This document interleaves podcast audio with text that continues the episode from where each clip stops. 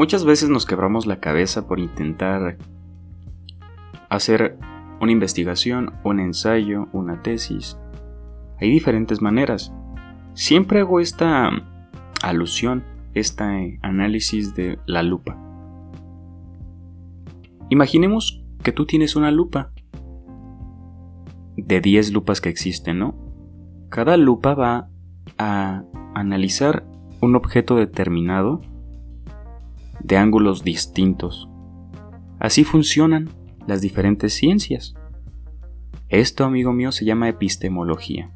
Estas lupas son las herramientas con las que se valida el conocimiento, pero recuerda que el conocimiento o el conocimiento científico tiene que llevar pasos sistematizados para corroborar la información, ¿no?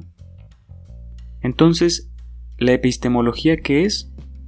Son estas herramientas que nos ayudan a validar el conocimiento. Y muchas veces en nuestro ensayo nos piden objetivos, nos piden delimitar un, em, el rango de, del análisis, a dónde queremos llegar, qué solución planteamos. Y la cosa está clara, ¿no? Podemos nosotros usar esta herramienta del estructuralismo, que es como unas piezas del Lego, ¿no? Esas lupas son las piezas del Lego. Son variables independientes. ¿Qué es una variable? Pues un aspecto específico de una cosa, objeto de, de investigación, ¿no? Por ejemplo, yo voy a investigar em, un micrófono, ¿no? Entonces puedo investigar para hacer mejor mi micrófono, los mejores tripiés, brazos mecánicos, esas son las diferentes variables, ¿no? Puedo también este el mejor material, otra variable. Entonces, eso va consolidando una investigación, ¿no? Y debemos tener estas herramientas que son las pseudociencias que existen para validarlo. Por ejemplo, la filosofía, ¿no?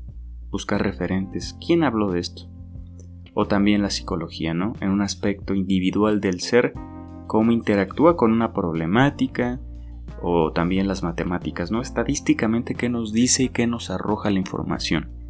Todo esto va haciendo que el planteamiento tenga un cuerpo más eficiente, más estructurado y más fuerte, ¿no?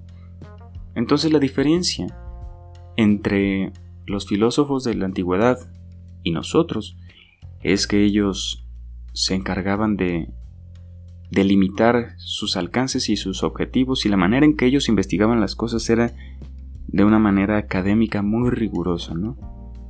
Porque nunca se quiere quedar como un tonto o como un terco, un necio. Recuerda que filos es amor y filosofía es amor por el conocimiento. Entonces, llegar a la verdad no es empujársela a todos y decir, mira, es esto la verdad, sino aportar, aportar un enfoque, un análisis y tratar de ver las variables independientes que se dejaron a un lado. A ver, ¿por qué el café sabe muy amargo, no?